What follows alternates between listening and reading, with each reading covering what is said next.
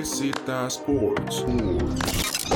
Hola, muy buenas, bienvenidos y bienvenidas a un nuevo podcast de LBZ Sports. Vuelven los podcasts de NFL, como es costumbre semanalmente. Repasamos con ustedes la semana 9, otra semana bastante interesante. Llegamos prácticamente que a la, a la mitad de la temporada y como es de costumbre, me acompañan David Loaiza y Andrés Biaud. ¿Cómo están? Muy bien, Alejandro. Y una semana más de NFL y esta semana podríamos decir, yo creo que una de las, de las semanas más raras que hemos, que hemos tenido en esta temporada y, y donde la frase que dice Alejandro, eh, que dice Biaud de Any Given Sunday, se aplicó yo creo que en varias de, de, de los partidos que tuvimos. Sí, una semana muy atípica, muchos equipos buenos, muchos contendientes perdiendo, entonces eh, va a estar interesante cómo lo analizamos esta semana. Incluso, incluso para decir algunos de los, algunos de, de, los partidos o estos resultados atípicos de los Cardinals, que aunque se esperaría ganaran, eh, no tenían ni a Kyler Murray ni a DeAndre Hopkins y aún así le pasaron por encima a los Niners. Los ya, en un partido de los Jaguars Bills donde no tuvimos ni una sola anotación y todo y se definió punta de, de goles de campo. Entonces, una semana que fue bastante diferente y repasemos entonces los, los partidos, Alejandro. Sí, vamos a comenzar con un partido que fue una de las sorpresas más grandes. El equipo de Dallas llegaba como favorito a este partido contra los Denver Broncos en casa y aparecían los opuestos favoritos como que casi, casi por más de 10 puntos. El equipo de Dallas se va en blanco durante tres cuartos. Esa ofensiva que yo creo que los tres consideramos que es de las más fuertes de la NFL, no anota ningún punto en tres cuartos y pierde el partido contra los Broncos 30 a 16 acordémonos que Dak Prescott venía de una lesión, vuelve este partido después del bye de los Cowboys, se dio bastante mal, aunque la defensiva no lo hizo tan mal porque los mantuvo en el partido por, por el primer cuarto. Ya después era prácticamente imposible seguir parando a los, a los Broncos sin hacer nada ofensivamente. Como dice Alejandro, un partido donde los, los Cowboys eran favoritos por doble dígitos.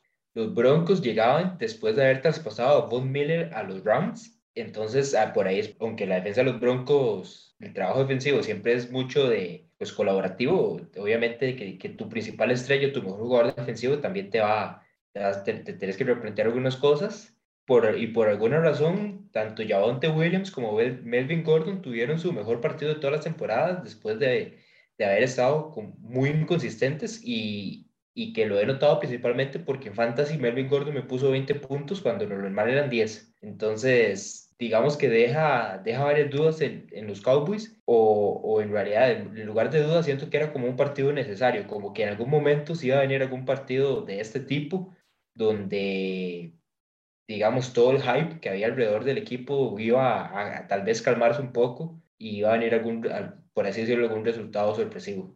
Esa frase me recordó a lo que dice Stephen A. Smith, que dice que lo que sale mal o lo que puede salir mal, sale mal con los Cowboys tarde o temprano. Entonces, que los Cowboys tuvieron un accidente esperando a que pase. Y bueno, parece que, que esta semana los, los atropellaron un toque. La ofensiva no produjo absolutamente nada. No solo el hecho, tal vez desde Dak no tuvo su mejor juego, sino en sí la ofensiva le botaron muchos pases, eh, no le salía nada bien. Y por otro lado, eh, la defensiva, como veníamos hablando, permite muchas yardas y había sido muy oportunista en los partidos pasados y con una gran ofensiva, entonces ayudaban de eso y podían sacar los partidos. Esta semana la defensiva de los Cowboys eh, no fue oportunista y dejó muchas yardas y prácticamente los Broncos los, los bullearon los cuatro cuartos y, por eso el, el, marcador así tan, tan abultado en un momento 30 a 0, ¿verdad? Sí, un equipo de los Broncos que vemos que corrió para más de 190 yardas, bueno, para 190 yardas en el partido, entre, como ustedes dicen, de, entre Williams y Melvin Gordon, se ganaron un partidazo de parte de los Broncos, y es que se vio bastante floja esa defensa de, de los Cowboys, que además de eso no le pudo llegar a Bridgewater. Bridgewater se vio cómodo, ese pase largo a Tim Patrick se vio bastante bien, pero ni siquiera tuvo un partido grande. Bridgewater tuvo un partido bastante regular que parecía que, que, un partido, pensándolo así, que un partido así de Bridgewater no le ganaría a los Dallas Cowboys, pero como dice Andrés, eso pasa y es un, era, era esperarse con estos Cowboys que, que iban muy bien y en este momento se caen un poco, pero yo considero que siguen estando ahí arriba en el lado de la NFC, nada más que, bueno, como sabemos, en cualquier domingo puede pasar lo que sea, entonces en, en este, el equipo, los Broncos le sacaron lo mejor de ellos y bueno, una de las sorpresas más interesantes porque en las apuestas estaba muy favorito el equipo de Dallas y en casa. Y aún así, a pesar de la derrota, un dato interesante que es de lo primero que aparece en la página, digamos, del partido de la NFL, la última vez, para los aficionados del, del béisbol,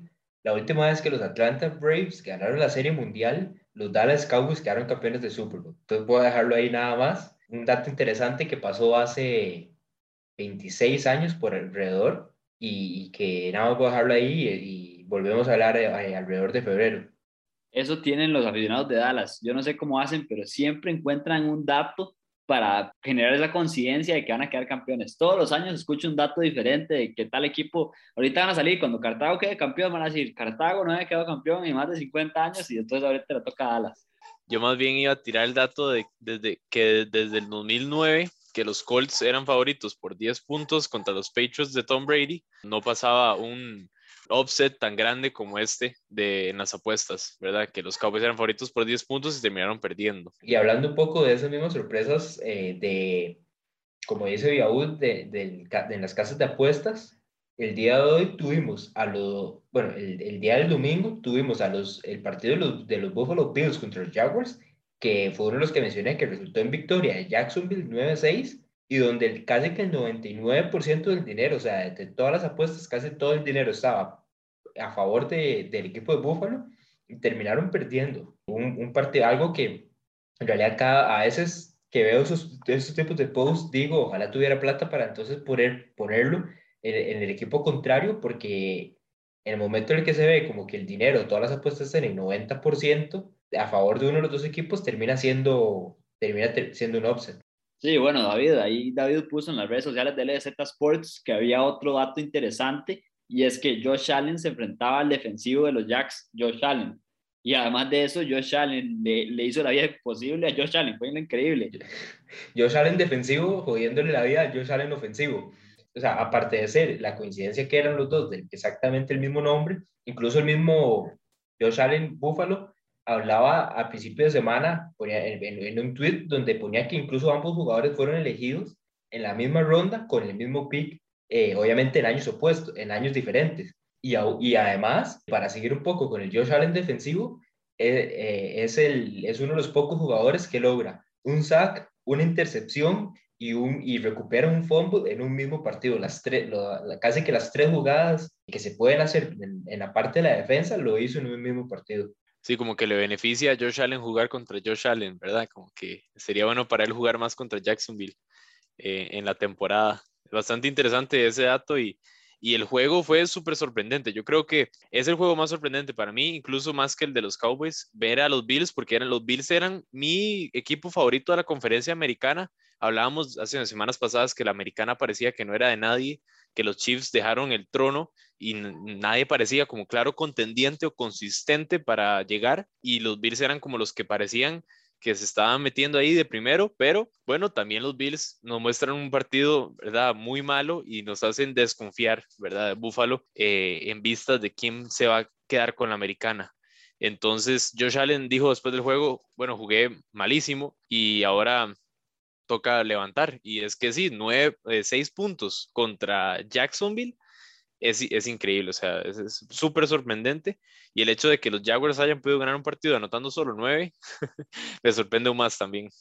además de eso, hay que ponerle que Trevor Lawrence se lesionó, ¿verdad? Eso es increíble, o sea, se quedó el equipo Jacksonville tras que le cuesta y le ha costado ganar, segunda victoria apenas de la temporada, se lesiona su quarterback titular y franquicia claramente, entonces es complicadísimo lo de Jacksonville que saca, como dice David, esto era para meterle toda la plata y uno ganaba toda la plata del mundo porque las apuestas estaban completamente del lado de Búfalo. Y obviamente los odds iban a estar volados por parte de Búfalo también. Yo creo que el, lo que era el Moneyline tenía que haber estado por lo menos en 400. Sí, y el equipo de Búfalo vemos que acumula dos derrotas en los últimos tres partidos. Perdió contra el equipo de los Titans, que en realidad perder contra los Titans no está nada mal porque se están viendo bastante bien. Se van a un, a un bye, vuelven, le ganan al equipo de Miami, que bastante malito, no, no hay nada de, de qué presumir de que le ganaron a Miami y vienen y pierden contra Jacksonville. Ahorita siguen los Jets y la verdad es que pobrecito los Jets porque creo que Josh Allen va a hacer fiesta con esa defensiva, pero un equipo de, de Búfalo que, que, genera esas dudas. Hay que ver qué también está. Está como uno de los favoritos de la AFC y esa AFC con este resultado para mí queda completamente abierta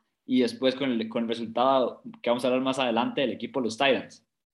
Le toca redimirse a, a Buffalo y, a, Josh Allen después de este partido, pero yo no le voy a echar la culpa tanto al, tanto al equipo ni a lo que se pasa en ese partido, sino que tenemos al parecer una nueva maldición dentro de la NFL y es la, la nueva Manning Curse, donde los jugadores que después de que aparecen en el Manning Cast de los lunes del, del Monday Night Football, tanto con, con los hermanos Peyton y Eli Manning pierden el, siguiente partido que les toca. Kelsey después de semana 1 perdieron los Chiefs en semana 2.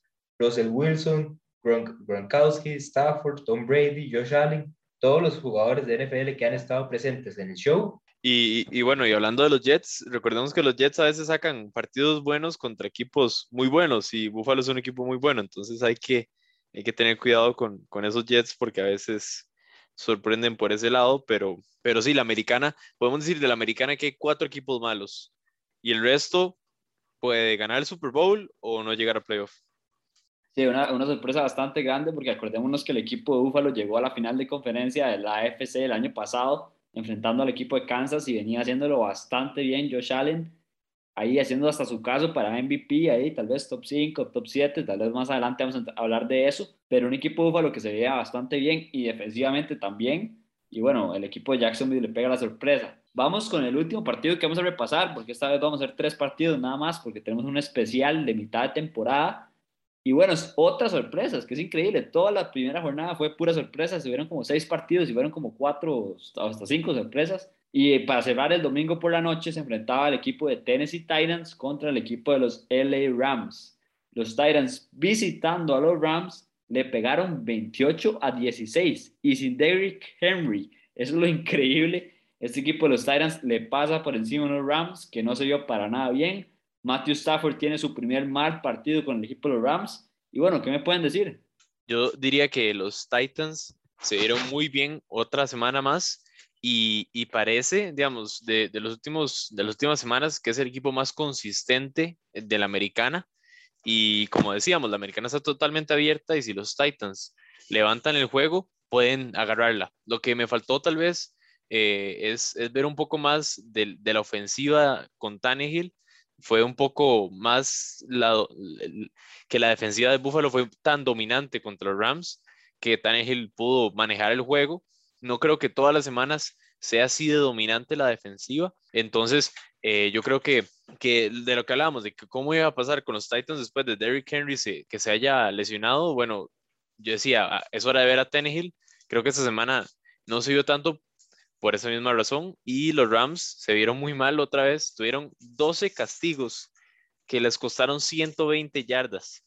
Así es muy difícil de ganar y creo que Sean McVay tiene que este, ponerlos más estrictos a, los jugadores de los Rams. Tienen un All-Star Team ahí, ¿verdad? En el, en el, equipo, en la defensiva, más que todo, tienen estrellas en, en, todos los, en todas las líneas.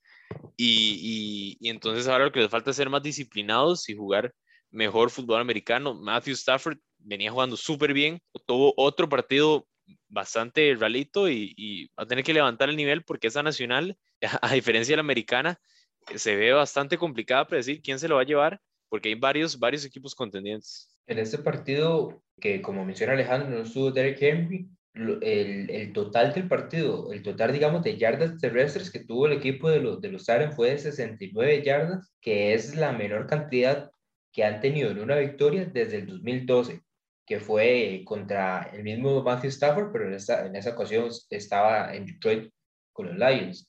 Y también resalta que menciona Biaud que, digamos, al, al, no estar Derek Henry, esperaríamos un, mejor, un partido tal vez un poco más explosivo de Tannehill. Y en realidad este es el partido con el que menos yardas también sale Ryan Tannehill. Entonces vemos que si bien sacan la victoria, la ofensiva en realidad tampoco fue, o sea, tampoco fue como que de cierta forma la ofensiva sacar el partido, como bien dice Biaud, lo que hicieron prácticamente fue manejarlo, digamos, manejarlo y aprovechar de la ventaja que les, que les estaba dando más bien la parte defensiva. Sí, porque esa es la clave de este partido. Vemos que le, le devuelven un pas, una intercepción a la, a la, zona de anotación a Matthew Stafford, un pick six.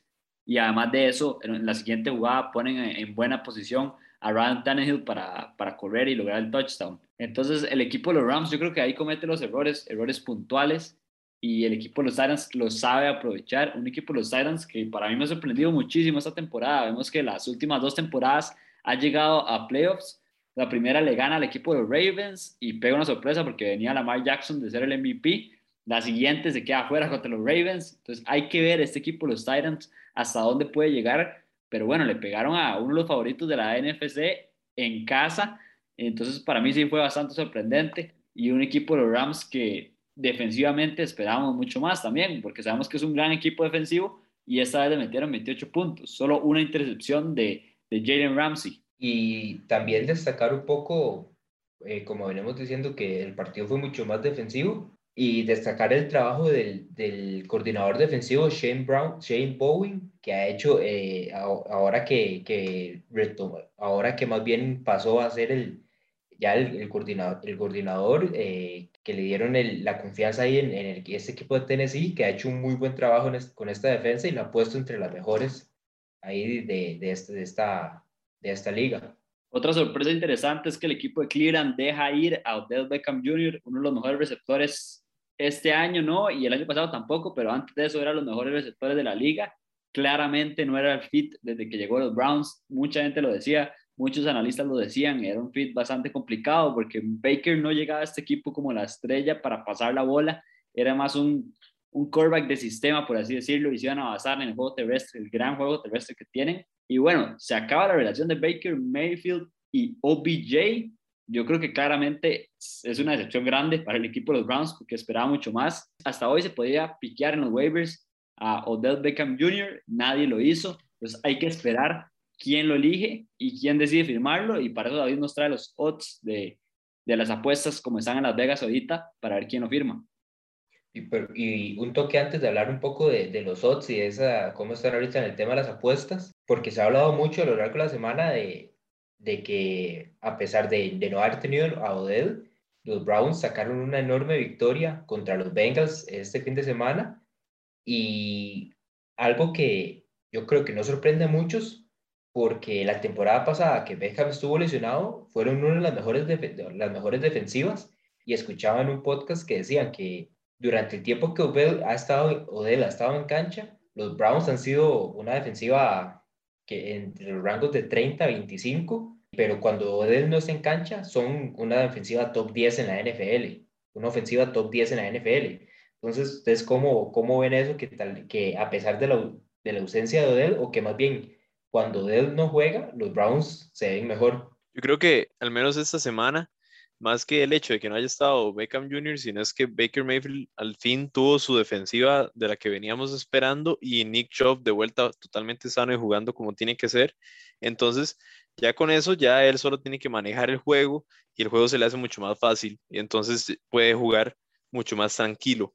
Entonces es lo que necesita yo creo que Cleveland más que eh, ya se les fue el dolor de cabeza de Odell Beckham Jr., se les fue el dolor de cabeza de tener que, que esquimear para darle la bola y todo. Bueno, corran el balón, corran el balón eficiente, una defensiva agresiva que les haga turnovers, que le dé buena posición de campo a la ofensiva de los Browns y hacerle el trabajo lo más fácil posible para Baker Mayfield. Creo que ese es el, el, plan que tienen que seguir los Browns para poder llegar al Super Bowl. Sí, es que en realidad se veía muy forzada esa relación, se veía que el equipo de los Browns trataba de tirar la bola a OBJ y en realidad ese no es el punto, ese no es el punto porque Baker tiene que tomar la mejor decisión en el campo, haciendo el análisis de cuál es el receptor que está mejor abierto y mejor posicionado. Y hay veces que se veía que quería tirársela a Odell, entonces por esa parte claramente no funcionó, además de eso terminaron diciendo que OBJ no traía la mejor la mejor actitud al equipo. Y es que sabemos que es una superestrella, es una superestrella que pasó de Nueva York a Ohio, entonces es complicado.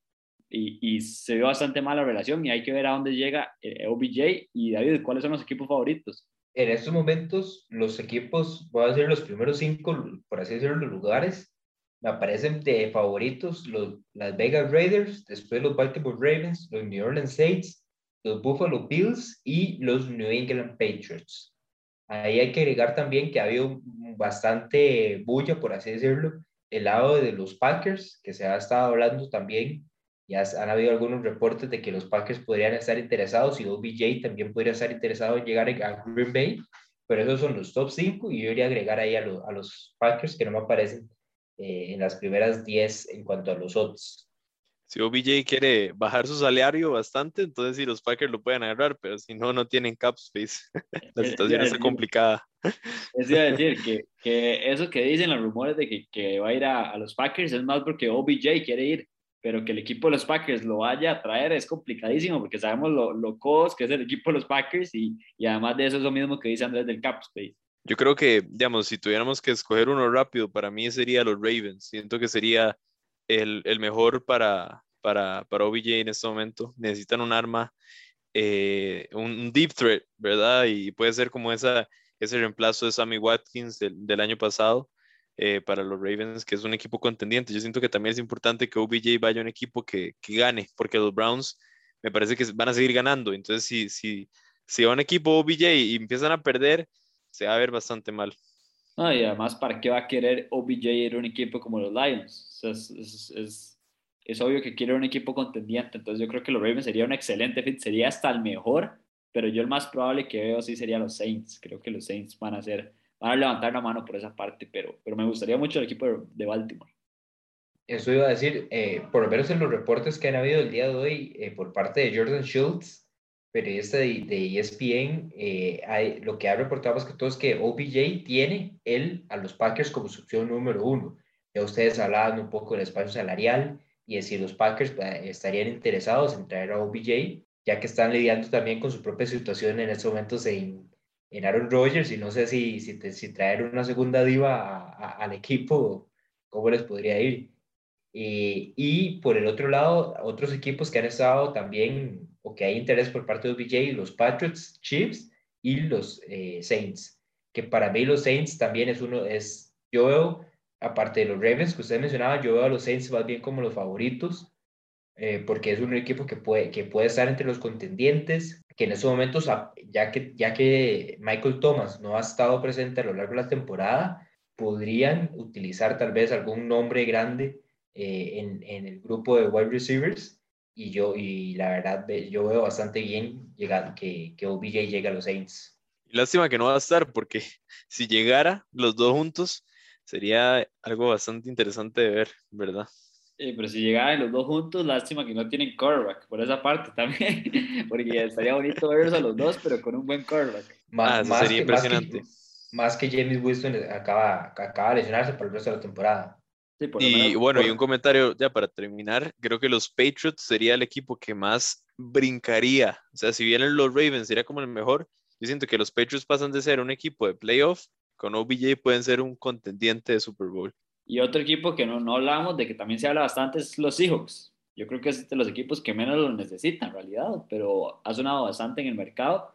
Y como llegando, llegando a los Seahawks, si llegara a los Seahawks sería más que todo como Antonio Brown cuando llegó tanto a New England como a, los Buccaneers. O sea, como la cereza encima del, encima del pastel porque ya tienen su grupo de, de receptores. Y vendría a ser un poco de capricho, pero que les, también les ayuda un montón porque lo vemos esta temporada en los Buccaneers donde en un partido eh, Antonio Brown hace un touchdown con 100 yardas, en el que sigue es Mike Evans y después va a Chris Godwin. Sí, pero yo lo que diría es que los Seahawks necesitan cerrar otros huecos que llenarse de wide receivers, porque no es lo mismo los Seahawks que, que el equipo de los Bucks defensivamente.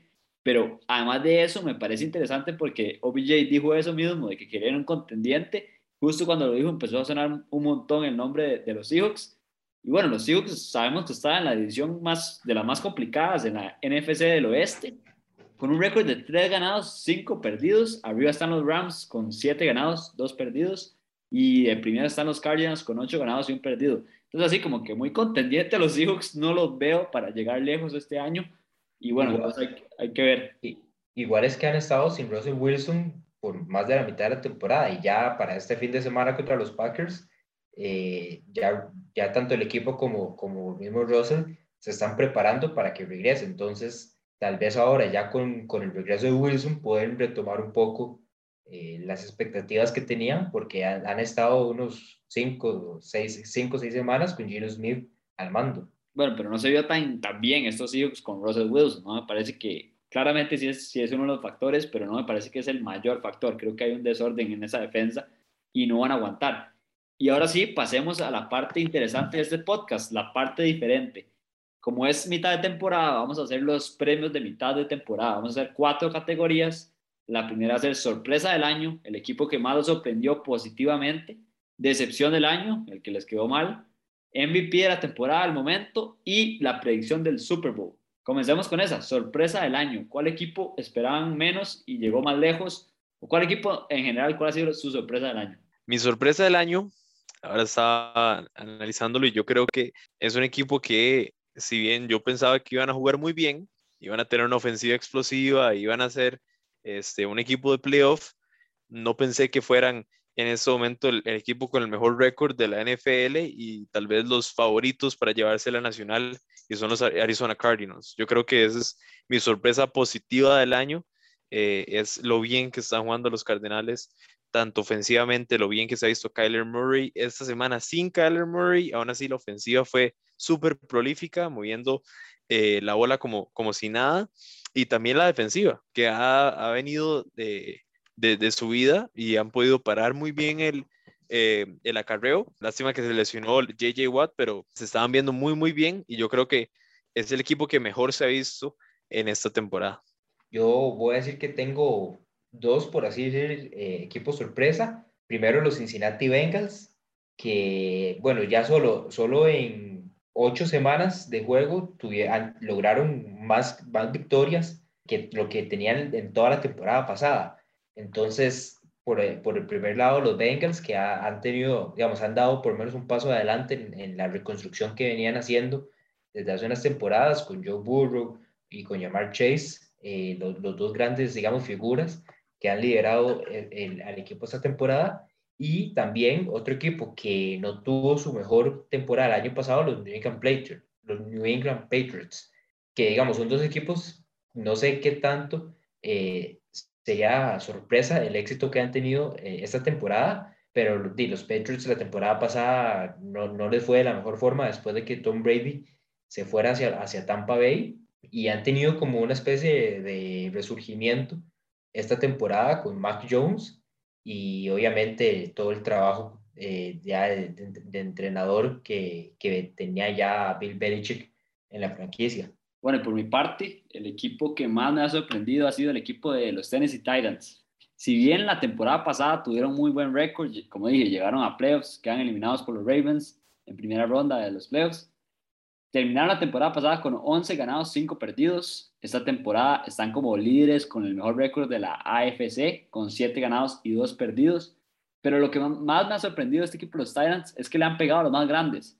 Vemos que le ganaron a los Rams esta semana, le han ganado a los Chiefs. Si bien los Chiefs no, ya vimos que no es el mejor equipo, pero le ganaron a los Chiefs, le ganaron a los Bills.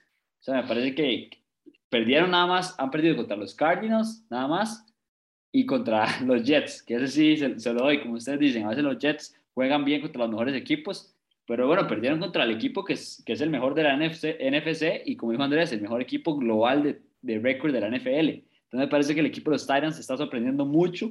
Lástima que se lesionó Derrick Henry, si no creo que se pueda mantener en esa, en esa cima de la AFC, pero bueno, me ha gustado mucho y no esperaba que, que estuvieran tan sólidos en ese momento de la temporada porque además defensivamente cada vez están viendo mejor y el año pasado era una de las debilidades de este equipo.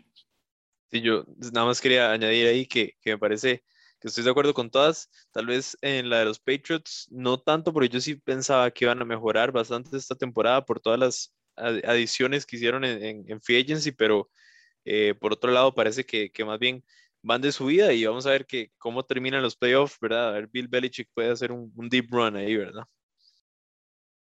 Sí, ese es el equipo que nadie se quiere topar del lado de la AFC porque le va a tocar a los mejorcitos toparse con los Patriots si llegan a playoffs. Entonces va a estar bastante complicado. Pasemos a la siguiente categoría, decepción del año.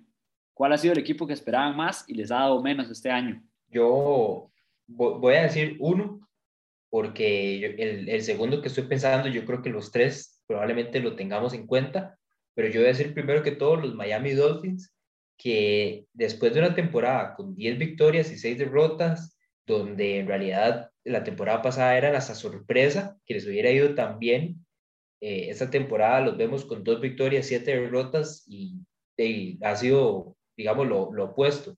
Lo vemos como una de las, de las, de las peores ofensivas de la temporada defensivamente tampoco han brillado mucho y la temporada pasada eso fue uno de sus puntos fuertes.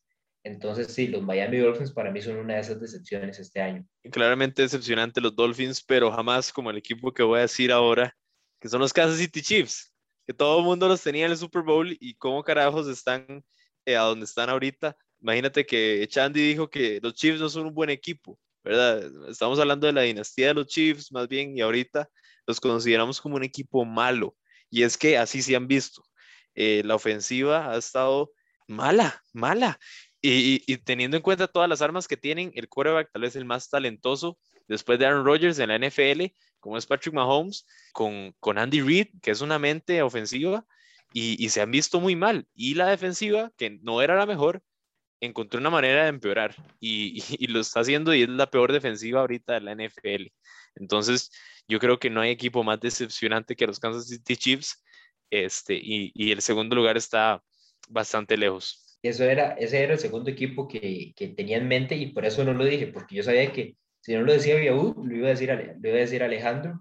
Y también por una razón que agrego, y es que, como bien dice Viaud, que ya hablábamos de una dinastía que se venía por parte de los Chiefs, y en esos momentos yo siento que ya, ya ni siquiera da miedo. O sea, antes todas las semanas era, se vienen los Chiefs, me imagino, los, los, los, bueno, los jugadores tal vez no, no pensaban de esa forma, pero afuera era, ok, se vienen los Chiefs, le están abrazando a todos los equipos y en ese momento los vemos con el mismo, marca, con el mismo récord de los Browns, de los Broncos, de los Patriots, de los Bengals. Entonces... Y que casi, o sea, o sea, manteniendo un partido cerca contra un backup quarterback en su primer partido de la NFL, que fue esta semana contra Jordan Love. Le metieron 13 puntos a la defensiva de los Packers los Kansas City Chiefs dejaron de ser ese equipo que todas las semanas era, había que verlo y todas las semanas, este, como dice David, daba miedo. Bueno, un punto a rescatar del partido de Kansas contra Green Bay es que no entregaron el balón al equipo rival, ¿verdad? Hay que sacarle algo,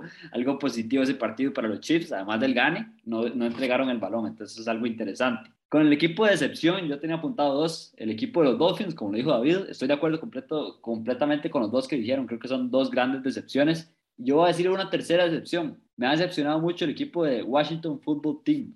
Sí es cierto que, que Fitzmagic se lesiona y han quedado sin quarterback, pero en realidad Heineken, como yo le digo, ha jugado bastante bien. O sea, ese no, no me parece que ese ha sido el factor. El equipo de Washington terminó ganando el NFC del Este el año pasado con 7 ganados, 9 perdidos. terrible récord para ganar la división, pero sabemos que el año pasado esa división era no, no, se da un 5 por nadie. Pero el equipo de Washington defensivamente se veía muy sólido la temporada pasada. Era top 3 defensas de, de la NFL. Y este año se, se cayó completamente. En la línea defensiva tienen cuatro jugadores que fueron seleccionados en la primera ronda. Es el único equipo que tiene eso.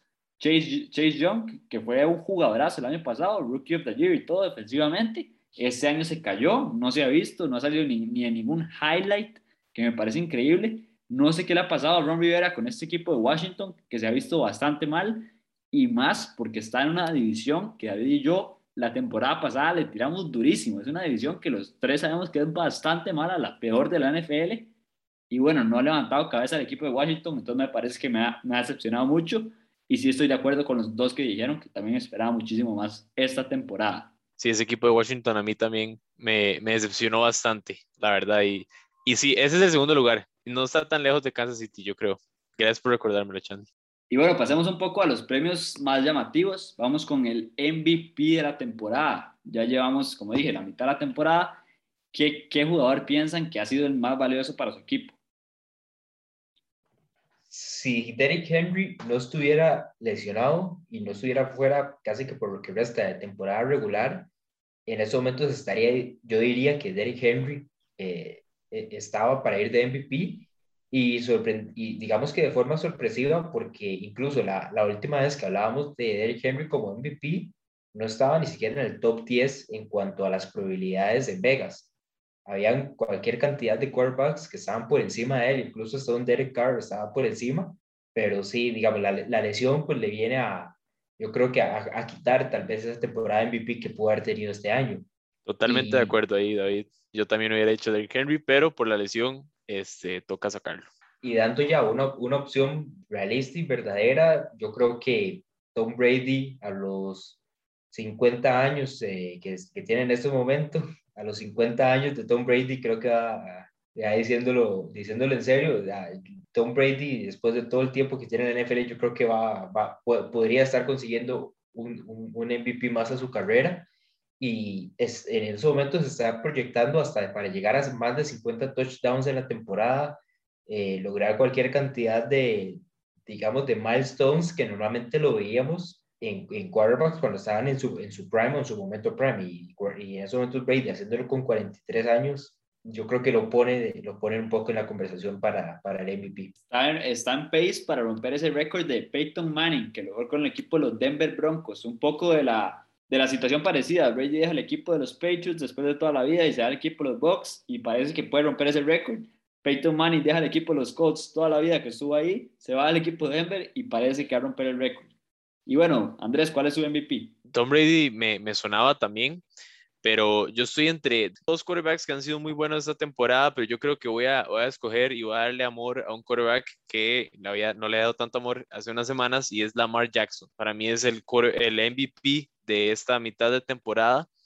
Eh, por, por, la resiliencia que ha mostrado, lo efectivo que ha sido para los Baltimore Ravens cuando tienen que volver, eh, cuando van perdiendo, cuando tienen que eh, volver a, estar, cuando tienen que hacer un comeback, lo bien que ha jugado Lamar Jackson y lo importante que ha sido para el equipo, tanto pasando la bola, es top 10, eh, el número 9 en yardas pasando, y es, top 10 también en, corriendo, ¿verdad? Entonces, eh, es súper valioso para este equipo, los Ravens, y para lo que quieren hacer.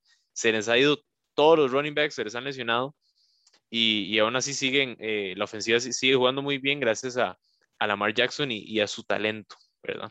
Sí, en realidad yo, yo voy a ser el punto medio porque yo estoy igualito que ustedes dos. Creo que mis mi top tres sería, digamos, el número uno Brady, segundo lugar Lamar y tercer lugar Matthew Stafford. Y a Matthew Stafford lo bajo hasta ahí porque después de esta derrota de Tennessee Titans está imposible darle el MVP. O sea, es imposible cómo se, es increíble cómo se devaluó Matthew Stafford después de este partido que se vio bastante mal. Y yo se lo daría a Tom Brady. Tom Brady está de segundo en, en, en en yardas aéreas detrás de Matthew Stafford con 2.650. Va como líder en touchdowns con 25. Me parece que el, equipo de los Bucks se ha visto bastante bien. Y tomando en cuenta que es un histórico, yo creo que cuando está tan parejo hay que dárselo ahí al GOAT. Pero sí me parece que Lamar Jackson está muy cerca de, llegar a ese MVP. Lo está haciendo de gran manera. En áreas terrestres, en áreas aéreas está yendo bastante bien. Y en, en terrestre, cuando uno se pone a buscar los, los líderes de yardas terrestres, bueno, hay puros running backs y el sexto es Lamar Jackson con 600 yardas es increíble y hablábamos un poco de lo que pasó en, este último partido, la remontada contra el equipo de los Vikings. Lamar Jackson supera a Kirk Cousins en yardas aéreas y además de eso lo supera a Dalvin Cook en áreas terrestres. Entonces creo que Lamar Jackson es una superestrella, ya tiene un MVP, no me sorprendería que gane otro, pero para este momento se lo estaría dando a Tom Brady. Y hay dos corebacks que yo siento que, que no mencionamos y siento que vale la pena mencionar y Skyler Murray, que yo siento que bajó un poco su MVP status después de que sale lesionado y, y Colt McCoy juega súper bien, aún así parece que, que, la ofensiva le ayuda, ¿verdad? Y el otro es Josh Allen, que era el que yo estaba pensando, aparte de Lamar Jackson, pero después del partido contra Jacksonville, eh, cuesta mucho decir que Josh Allen, pero si hubiéramos quitado ese partido, es eh, como Buffalo es uno de los contendientes, yo creo que el, juego de Josh Allen entraba para, para el MVP, eh, la discusión de MVP. Entonces hay que ver cómo termina el final de la temporada. Sí, bueno, y unos rankings de MVPs que sabemos que prácticamente que cada semana cambian, ahí también los otros cambian cada semana, entonces hay que ir viendo quién se va posicionando y ahí tienen nuestros tres, nuestro top tres, por así decirlo, de, de MVPs para lo que llamamos de la, de la temporada. Y vamos con el último segmento. Para ustedes, ¿cuál es su predicción de Super Bowl? ¿Quién llega a ese Super Bowl? Okay, mi predicción, vamos a ver, eh, si me van a decir que soy eh, un homer o, muy aficionado, pero tengo los argumentos y es de la nacional, los Green Bay Packers van a quedar eh, campeones, ahí van a llegar al Super Bowl después del unvaccinated Aaron Rodgers, ¿verdad? Y de la parte de la americana, que yo siento que es bien difícil. la nacional es bien difícil porque todos están bien. y la, americana está difícil porque han, han tropezado muchos equipos Tal vez el equipo que a mí más me ha gustado y que siento que tiene más armas para llegar y es más completo es el de Buffalo. Voy a decir Buffalo Bills contra Green Bay Packers en el Super Bowl. Esa es mi predicción y vamos a ver, que, a ver si se cumple. Yo, por el lado de la nacional, no tengo ninguna duda, pero la parte de la americana sí me puede empezar un poco entre tres equipos más que todo, los Titans, que si para los playoffs regresa ya Derek Henry, eh, vendría a ser un boost a, la temporada y, y al equipo los Ravens o los Bills. Por alguna razón, los Ravens me están llamando demasiado la atención para ponerlos en esta predicción de, Super Bowl. Entonces, voy a irme con los Ravens y, me, y mi equipo por la parte de la nacional, yo creo que ya lo saben y voy a decir los Dallas Cowboys. Y los Cowboys se llevan el Super Bowl de este año. Ay, David, ay, David, está hablando también y apenas dijo Cowboys, se volvió todo un chiste, toda la predicción, pero bueno, está interesante. No, no, o sea, tampoco es de otro planeta que el equipo de Dallas llegue, llegue al Super Bowl, ¿verdad? Ese es el primer partido que le vemos malo en realidad el otro partido que pierden es contra los Bucks y estuvieron a nada de ganárselo. Entonces se está viendo bien, el equipo de Dallas tampoco es tan volado, pero sabemos que el fanatismo ahí, David, se lo llevó por completo. Y bueno, yo voy, por mi parte de mi predicción, voy a dejar que... Lo me dice, me, me reclama el fanatismo y ahorita va a salir con Packers también. Eso iba a decir, que primera vez voy a dejar que el fanatismo me lleve. Aquí tengo apuntado, para mí está entre los Bucks Packers y Rams, no creo que los Cardinals lleguen a, a estos tres. Si bien va a estar muy parejo, creo que cualquiera de esos tres le puede ganar a los Cardinals. Y bueno, me voy a ver con los Packers. Démosle un poquito de amor a mi equipo. Los Packers llegan al Super Bowl en ese Last Dance de Aaron Rodgers. Y cuidados, y también en Last Dance de Davante Adams. Ojalá no. Ojalá se queden los dos y sigan los Packers, pero hay que ver. Y del lado de la AFC tenía también Bills o Ravens.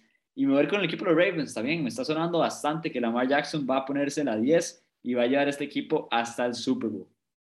Antes de pasar a la parte de predicciones, un, un enfrentamiento también interesante, y es porque estoy viendo aquí ahorita los, los standings y me, me aparece, digamos, los puntos netos eh, de, de, los equipos, y me parece interesante que por parte de la nacional, el equipo que mayor, digamos, diferencial tiene es los Cardinals con un con un positivo de 122 puntos y por parte de la americana son los Buffalo Bills con 117 puntos. Entonces eh, sería también yo creo que un enfrentamiento bastante, bastante interesante si llegara a darse ya en el Super Bowl. Y bueno, como nos adelantaba David, pasemos a la parte favorita de David específicamente. Y a Andrés ya le está gustando cada vez más. A mí todavía no, todavía tengo un love-hate relationship con las predicciones de este podcast. Pero bueno, vamos a las predicciones. Tres partidos interesantes, bastantes parejos de semana 10 y cada uno va diciendo cuál, cuál prefiere basado en los odds y en el spread que tenga el partido. Y bueno, David, pasemos a la parte de resultados. ¿Cómo nos fue esta semana? Terminé, terminé bateando un home run, escogiendo yo a los Chiefs por el, partido que teníamos contra los Packers. Ustedes se fueron con, con, sus amados equipos y a mitad de semana sale la noticia que Jordan Love iba a ser el titular porque Aaron Rodgers dio positivo de COVID. Pasando al siguiente partido, los tres nos fuimos de jupa con los Bengals, no nos salió tan bien esa jugada. Y en el otro, que coincidimos los tres eh, dando el mismo equipo, los Cardinals al final sacan la victoria pero yo creo que los tres tuvimos, sudamos un poco horas antes cuando se anuncia que ni Kylie Murray ni de Andrew Hopkins iba a jugar. Para el momento en que nosotros hicimos las predicciones, los Cardinals eran favoritos por un punto y para el momento que abrió el juego eran los Niners por cinco puntos favoritos. Al final siempre siendo victoria para los Cardinals por más de 10 puntos, entonces nos salvamos en esa. Y bueno, para repasar ahí los, para repasar los standings, sigo yo como líder solitario, ahí está un poco más abajo Yaud y de último sigue Chambi. Y bueno, ahora sí, pasemos a las predicciones. Vamos con el primer partido, el equipo de los Cleveland Browns, que viene de ganarle a los Bengals. Ninguno le apostó a los Browns la semana pasada. Bueno, nos callaron la boca y se enfrentan a los Patriots de manera visitante en Foxborough. Salen los Patriots como favoritos por un punto y medio. ¿Quién se lleva este partido? Me gustan los Browns aquí. Eh, creo que los Patriots le van a hacer un partido muy fuerte, muy, muy difícil pero voy con los Browns en esta. Se vieron muy bien contra los Bengals y, yo esperaría que sigan un poco ese momentum. Yo voy a irme con los Pats, que están de favoritos en este, y voy a ver la respuesta de Alejandro y después digo un poco, un poco del razonamiento. Por mi parte, yo voy a ir con el equipo de los Cleveland Browns. Creo que los Browns vienen de una victoria contundente contra los Bengals. Si bien los Pechos también ganaron esta semana, creo que el equipo de Cleveland va a poder pegarle de manera visitante a los Patriots. Va a ser un partido muy parejo, pero me gusta ese spread. Y ahora que ya los, y ahora que ustedes dos se fueron con los Browns, solo voy a decir, Nick Chop no va a estar el próximo fin de semana. Yo sé, yo sé. Yo, yo tengo todo eso en cuenta, David, tranquilidad. Los Browns van a sacar la victoria. Y bueno, vamos con el siguiente partido. El equipo de los Kansas City Chiefs visita a Las Vegas Raiders. Kansas City sale como favorito por dos puntos y medio. ¿Quién se lleva este partido?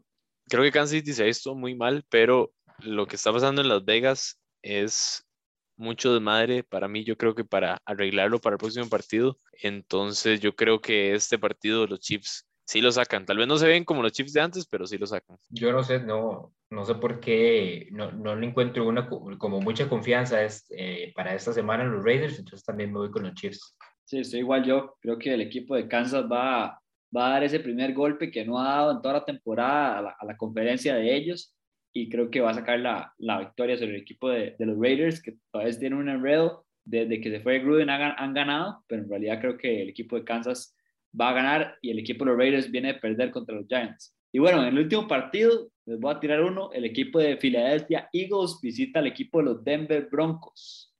Los Broncos salen como favoritos por tres puntos. ¿Quién se lleva este partido?